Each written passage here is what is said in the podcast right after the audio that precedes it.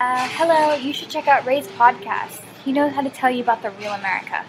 老马建议，当你进门的时候，可以帮后面的人留个门；在上楼梯的时候，帮助身边的女性拎一下行李箱，让世界充满爱。老马留学继续为大家申请美国的高中、大学、研究生，欢迎选择老马留学，请联系微信 t 幺幺零一九二六七九，注明留学申请。 Our whole universe was in a hot, dense state that nearly 14 billion years ago expansion started. Wait, the earth began to cool, the autotrophs began to drool, Neanderthals developed tools, we built a wall. We built the pyramids, math, science, history, unraveling the mystery that all started with a big bang.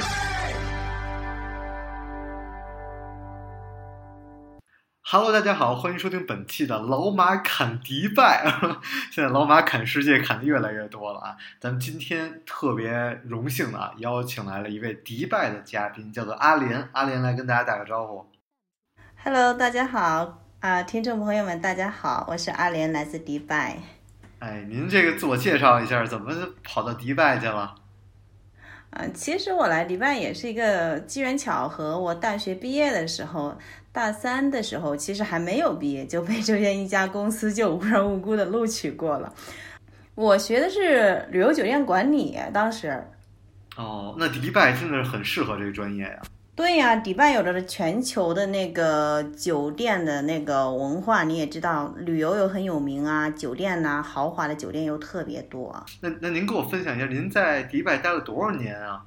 我是二零零四年就来了迪拜了，哎呦，那个四十多年过去了，好呀，哪有四十多年，啊十四多年。啊，十四年，哎呦呦呦，十四年 啊，过去了不小心啊，我不小心暴露我年龄。OK，是啊，毕业就是十四年，那你现在是三十啊，不是？你别再这么聊不能算，天。不能算啊！那您您您继续，您继续啊！OK，当时的时候我就我就是当时就被他们录取，我就签这合同，合同以后我就是我我甚至对这个国家就是一无所知，你知道吗？哦后来我就趴在我们那个教室那个世界地图上，在趴在那儿找，就找到那个阿拉伯联合酋长国，就那么一一丁点儿大的地方。我说哇塞，这前途就是也不知道咋咋样。当时我们一起过来大约有十个学生，后来反正我从小就那个胆儿挺大的，我说心想怕啥，反正有十个同学呢，就是对这个国家就一无所知。那时候我们大学的时候还没有那种普及电脑，你知道吗？然后的话，我们就去网吧查呀，关于迪拜的那种什么那种，就是那种百度一下消息啊，这种啊、知识呀、就是当时给我的印象就是特别热，你知道吗？就是热沙漠国家。后来心想，反正就去吧，就这么稀里糊涂来了。其实当时中东的话，对大家来说就是一个非常神秘的一个地方。而且那个时候应该还没有帆船酒店呀什么的。哎，那个时候帆船酒店刚建起来，哦你还别说哦，帆船酒店是刚建起来。我们所工作就是隶属它那个整个集团的，就是帆船酒店 j u m e r a 集团的。哦，所以我听说过很多，比如说他们的那个酋长啊，然后包括他们当时来中国访问的时候，那个双层的飞机，然后包括那种电梯下飞机嘛，他们的那个那个国王嘛，所以就是很多东西让我们大家觉得哇，原来土豪可以这么土豪。而我个人后来接受接触一些阿拉伯人，更多的是在就美国美国读书的时候，然后我们当时有有，我个人是比较喜欢 party 嘛，然后我们有一个朋友，他也是一个阿拉伯的那种那种土豪，然后他就是每次他去哪儿玩儿，然后我们一般都是租车嘛，他就直接买辆车，所以所以在美国他各地都有车，然后我们去他们家也是就是租一个小房子，然后但是里面那种各种几千美金的地毯，然后他妈就跟我们讲是在哪儿哪儿什么五星级酒店一直常住着什么的，就我当时说，哎呀，我说这有钱跟中国的有钱完全不是一概念。就我可能更多的是身边这种同学，然后包括我本人学石油的，所以也也总是有很多阿拉伯的同学，比如大家都觉得他们特别色呀什么的，就是就确实有很多的刻板印象。然后包括我还听说，呃，哎呦，那个就就有钱特别有钱，但其实穷的还挺穷的，所以我这这一下抛了太多问题给您了，您要不给我们就 稍微讲解一下您的这个这个过程啊，然后讲解一下我的这些疑问。呃，行，关于就是说那个有钱的概念是吧？就是大家都知道，迪拜给人的印象就是豪、土豪、有钱，遍地是黄金。但是就是说，嗯，迪拜啊，自从啊八十年代发生就是发现了石油以后啊，就是说整个从一个小渔村啊，到现在呀、那种国际化的大都市啊，就是就发展的非常的迅速。就是说，石油给他们带来了源源不断的财富。就是你说你那些同学啊，就是那么就是挥金如土，有他们的原因，因为他们的政府就是说哈，对本地人的话，从出生到你去世的话，基本上政府就全包了。就比如说哈，你一个孩子出世，出世的话就是怀孕，从妈妈怀孕开始，OK，你就可以去政府领取那个营养费，就是奶粉钱啊，营养费。OK，你孩子出世了以后，医院所有的那些，就是包括那些生产啊，然后就是，呃呃，护士啊，就是住院的一切的费用都由政府来承担。然后的话，政府还给你请保姆。然后从小学嘛，然后到读书嘛，就是一直都是公立学校，不花钱的哈。然后到了大学，如果你想去国外留学的话，政府还给你就是提供。就是就是免费的那种提供那种呃就是读书的那种基金，你去你去留学，就是每年好像是多少万美金来的，我忘记了，就是这样子的。所以你那些同学都有很有钱，就是有的时候很很多同学去读书就顺便雇一个保姆的。对对对，那但这种来说，其实像你们在那儿待了这么久，这些福利你们都享受不到是吗？我们虽然在这边待了那么久，我们也有当地的那种身份证，但是的话，我们没有享受到当地的那种福利，因为他们的话，迪拜也不是一个移民国，你知道吗？然后他也不接受外地的移民。像我们在这边做生意的话，基本上就是每一个公司的话都需要找一个当地的保人，就是说这样子的话，就是嗯。他们有的只要是当地有身份的这种，就是当地人的话，就是说他可以，呃，雇佣于好几家公司，就是说一年的保费的话都够他们，就够他们一家的花销都用不完。就很像那个美国开赌场，必须找一个印第安人当合伙人一样，否则的话你是没有那个资质去开赌场的。啊，这个其实也挺有意思，也是帮助他们自己的，就是更更有钱吧，算是扶持当地人的一个方式啊。对呀、然后的话，而且他们不用任何的工作，就是说你就是要挂靠于他们名下这样子的。还有一些大型的企业的话，就政府硬性的规定，就是必须要招多少本地人，而且他们本地人的工资的话，就是同一个工种的话，就是比外国人要多。哦，那个大大家特别感兴趣，他的婚姻制度这块儿，您是不是也也深有体会啊？是啊，就是说大家就是男生比较感兴趣这个话题，好像就是说，哇，阿拉伯人可以一夫多妻制啊，一个男的可以娶四个老婆，是吧？对，如果中国要这样的话，估计就我们就都光不光棍了，你知道吗？一房一妻制。呃，对呀、这个这个这个习俗源于源源自于哪里呢？其实并不是说阿拉伯人多有好色，只是因为中东的战乱呐、然后的话就是说，不是留下了很多的就是那种单身的那种妇女嘛。你也知道，在阿拉伯国家，单身的妇女基本上不怎么工作嘛，她们没有办法去生存下来，所以的话，就是政府就鼓励他们去，男性的话就去多娶几个。就是就是以便于照顾他们是这样子的，但是那只是前几年啊、当然的话也有很多就是土豪，他可以就是娶好几个老婆，因为你知道吗？他们的就是这种婚姻制度的话，比如说，呃，如果一个男的娶四个老婆，他必须必须就是四个老婆一世的同仁。就是说，比如说我给大老婆买了一套房子，那么二老婆、三老婆、四老婆的话，就基本上要给同等的现金或者是同样的房产，你不能有一点的偏袒。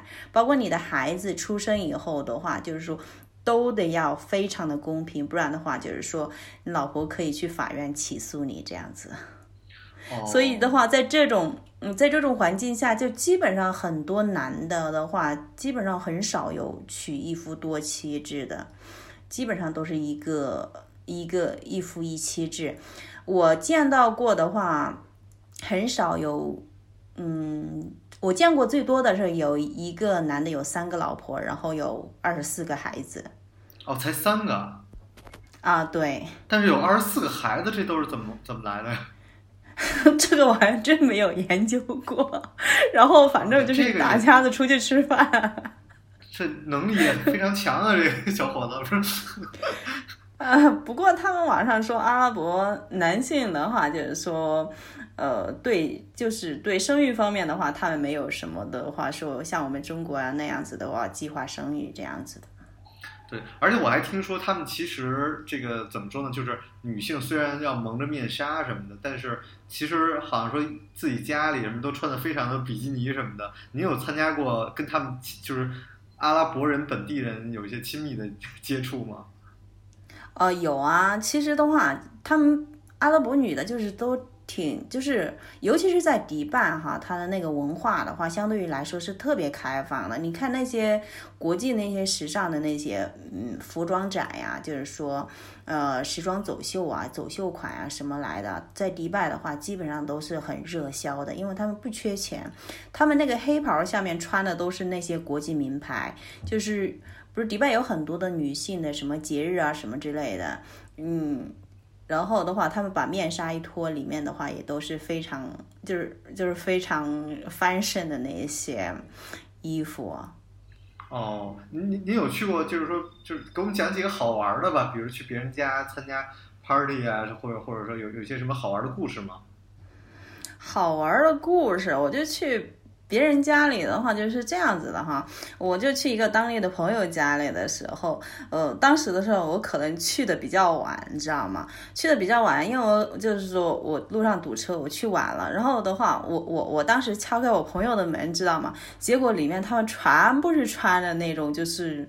那种就是很开放的那种衣服，当时的话我都有点懵了，你知道吗？我就觉得跟我平时看的太有点那个，嗯，有点那种就是差别太大了。其实他们身材都非常好，我从从来没想过他们黑袍黑袍下面的身材是这么好，你知道吧？反而我自己穿的是很保守的，我感觉当时有还有点。挺挺尴尬的，你知道吗？但我我有点想象不到什么叫是比较开放的衣服，这这是是什么什么概念？你这个就是那种吊带呀，然后的话，或者是他们有一种穆斯林的，然后那种服装的话，就是也是就是比如说开领啊，开的比较低的那一种。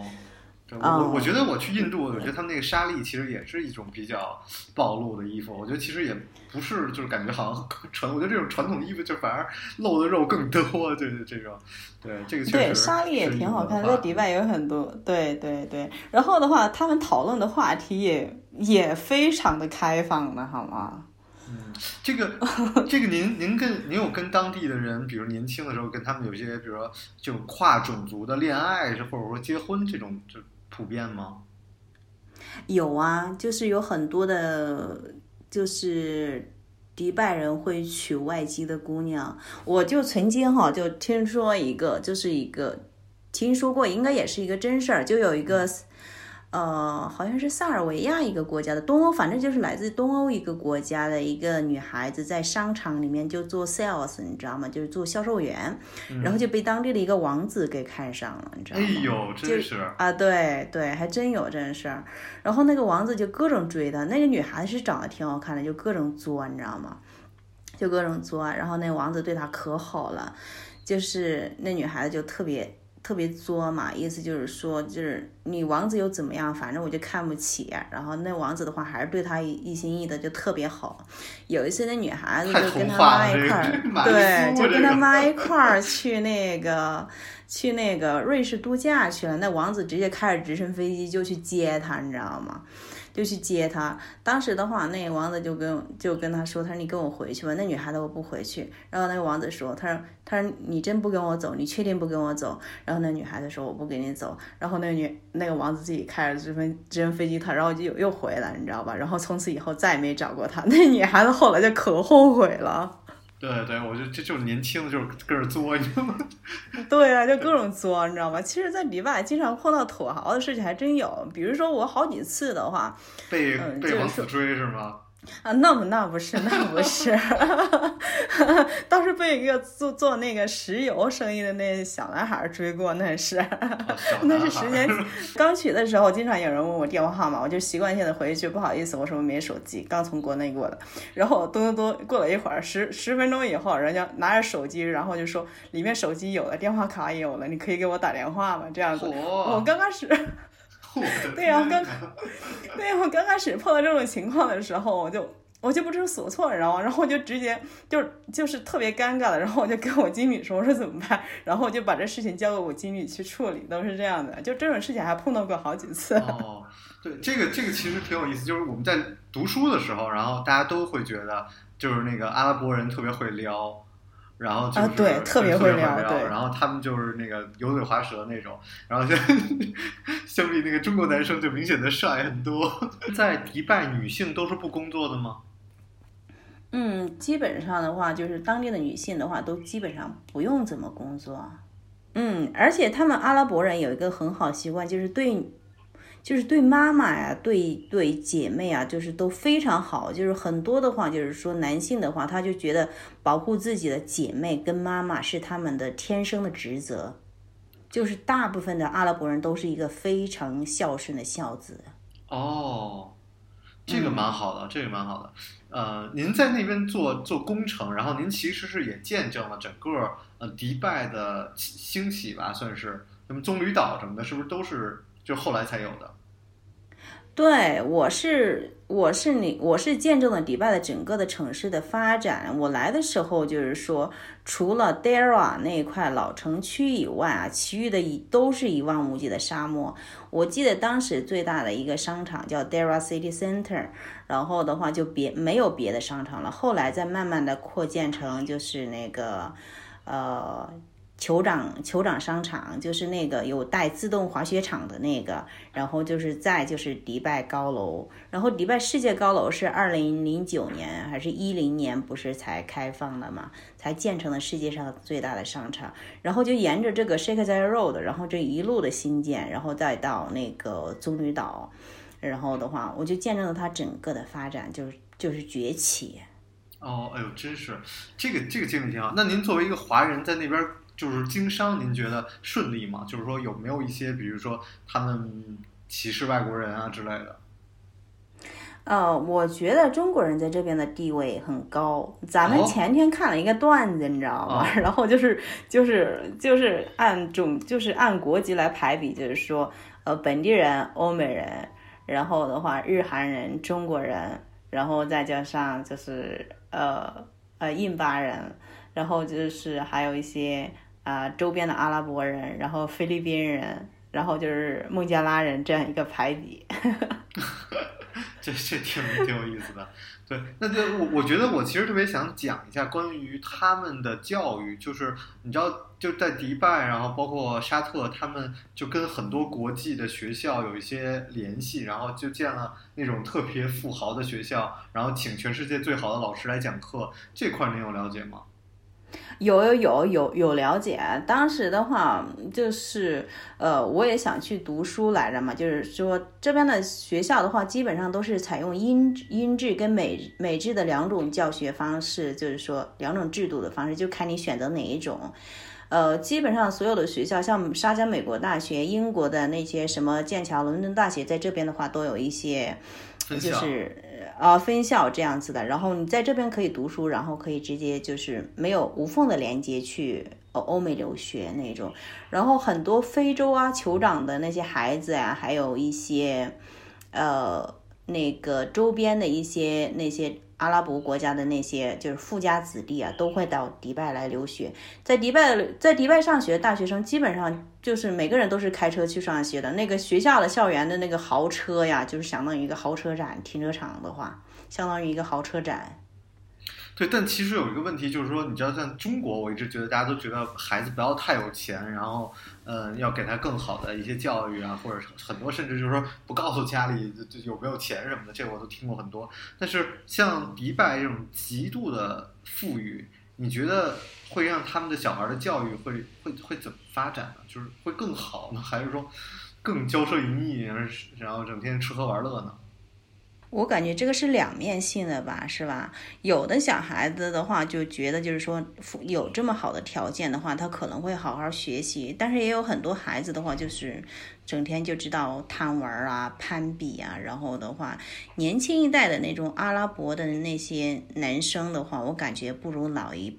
辈的他们的老一辈的话，就是我感觉他们就特别绅士一点，然后的话，他们也比较就是说对工作方面的态度啊，就是也比较认真一点。年轻的小孩估计被宠坏了哈，总感觉就是，而且的话，就是他们现在酋长的话，就特别担心一个问题，就是说，呃，他们传统的那些阿拉伯的文化呀，就是。会被稀释掉，你知道吗？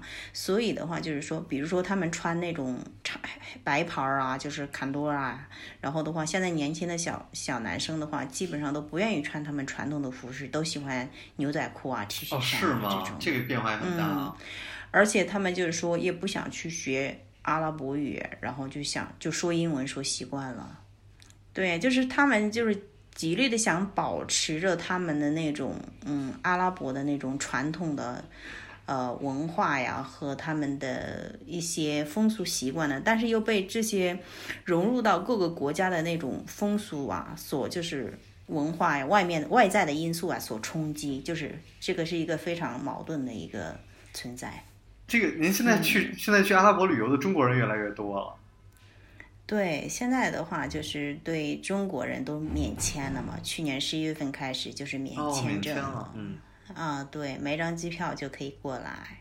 哦，这个这个有有什么影响吗？因为中国人一去，然后就好像吃吃金子什么的，是吧？但其实您觉得这个呢？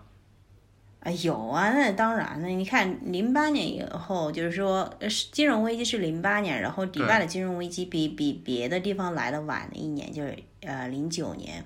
当时的话，那个呃刚好是碰上那个世界最高楼嘛开业嘛，当时，呃。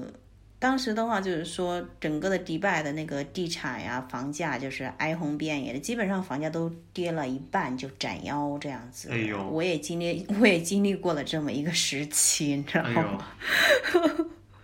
嗯，对。然后我是相当于在迪拜第一批外国人可以买房子的时候买的房。哦。呃，然后就经历经历了一个过山车的一个过程。就涨得特别多，然后后来房价又跌，是吧？啊，对对对，他们那边房价什么情况呢？现在？呃，现在来说的话，我个人感觉哈，没有中国贵。哦，没有。我感觉中国，我感觉最贵的房子应该是在中国。是吧？就是就是上上海有十万块钱一平米。嗯，对呀，这边的话，我感觉感觉就是世界高楼吧的话，也都没那么贵。哦，就好多人联系我说去什么东东南亚买房子，什么去越南、泰国什么的。就现在这个这个中国人到处去买房子，这个这个我我个人倒觉觉得这可能投资吧，我反正我也没钱，我也是这倒我也用不着操心的事儿。我就是感觉中国人就觉得手里有几套房，心里比较安心一点，但是外国人好像就炒房的现象就比较少。对，但是但是但是迪拜的哈，那个房屋的租金啊，回报率特别高，基本上可以达到百分之八呀，百分之七八。哦。然后的话，中国的那个呃那个租房的回报率好像只有百分之二一点五这样子，尤其是大城市、一线城市，对。越那种学学区房那个越低，因为学区房大家都是要买嘛，买你才有这个。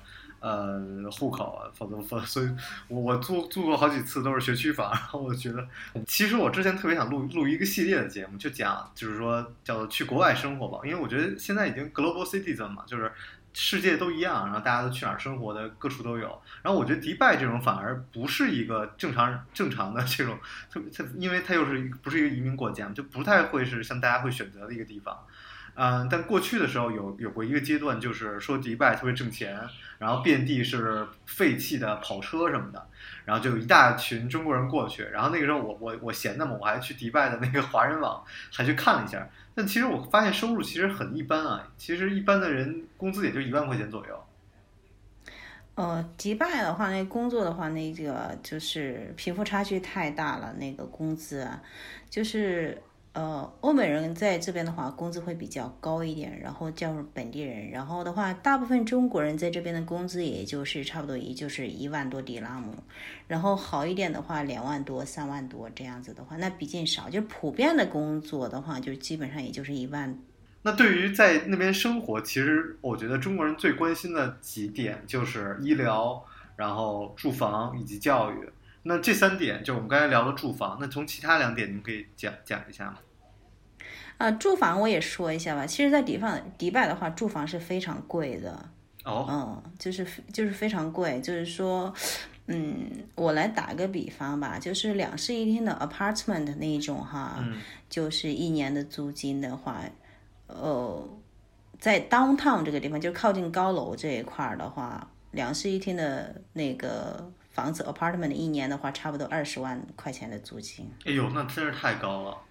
嗯，对，所以很多在迪拜的中国人就有这种现象，就是说几个人合租啊，就是一个一个一个 apartment 那样对子，，嗯，跟真这个太普遍了。对，这是跟上海还有一。对，还有一种就是他们就是工作工资比较低的，就是有可能他们就是睡上下铺，他们所谓在迪哦拜称为大家那种。哦，嗯，这是中国人的，还有一些就是他们劳工啊，就是那种，嗯、呃，叫什么来着？就是建筑工人啊，他们住的地方环境的话，就有可能几十个人，或者是他们十几个人挤一间屋子。真的，迪拜远远没有就是表面上那么说的那么光鲜亮丽光。鲜亮丽啊。那那这个医疗呢？医疗的话，现在从去年开始，就是说公司的话，就是政府就是强制性的要求，就是公司为员工的话买买那个医疗保险。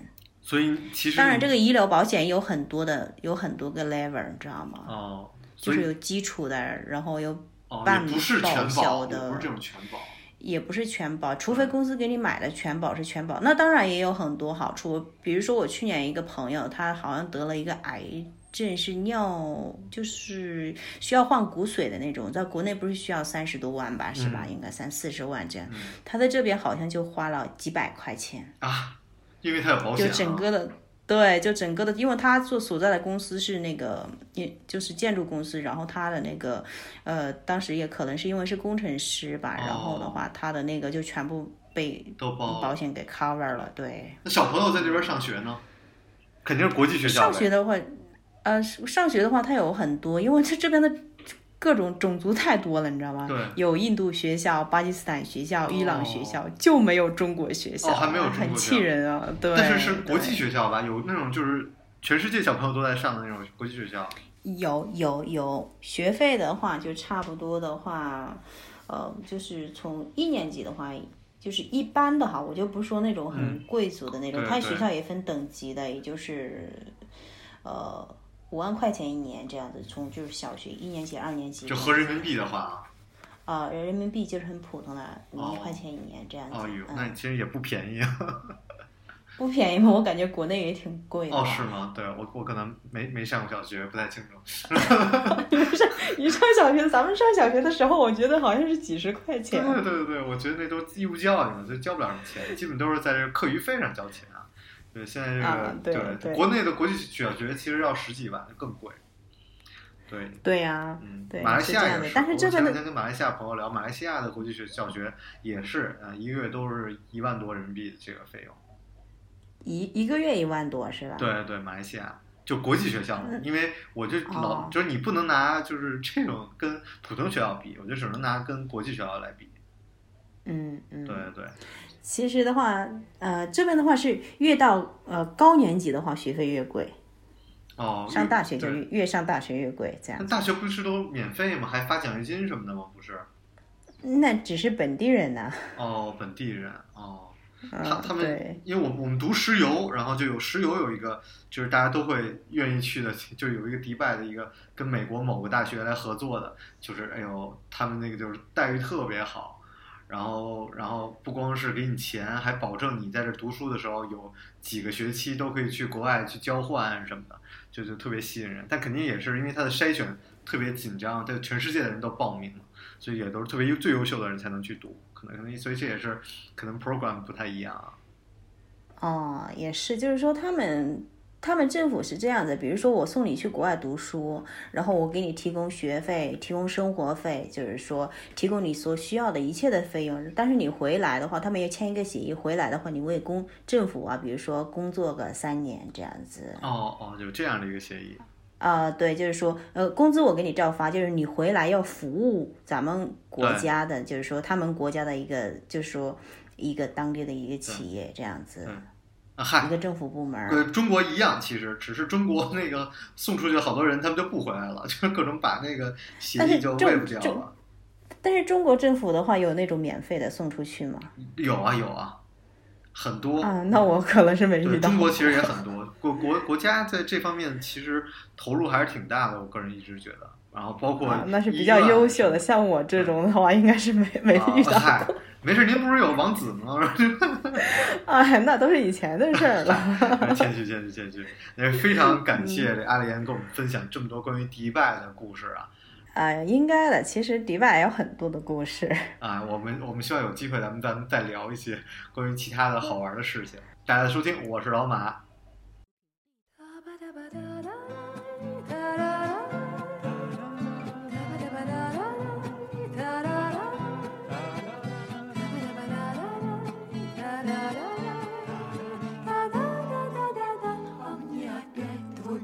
чудится. Жизнь моя, боль моя. Быть может, наша встреча сбудется. Ведь так мала земля. Мне все дороже, все родней Воспоминания далеких дней все чудится, чудится Город прежний, тихая улица Голос нежный, где нет любви Там нет надежды. Выходят в свет чужие повести Новых дней, юных лет. Другая жизнь, другие скорости. Весна или Джульет. В мерцании праздничных огней Воспоминания еще острей. И мне все чудится бережно Мной хранимый кружится, кружится Диск старинный тобой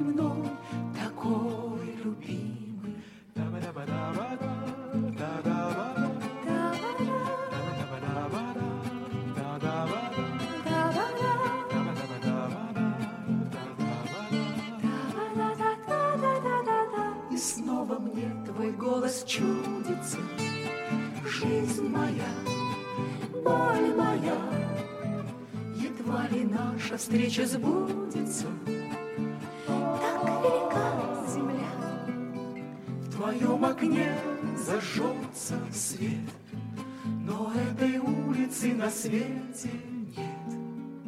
И только дальняя, дальняя песня ветра сердцу печальному нет ответа, и лишь надежды жизнь согрета. Та-ба-да-ба-да-да-да, та-да-да-да.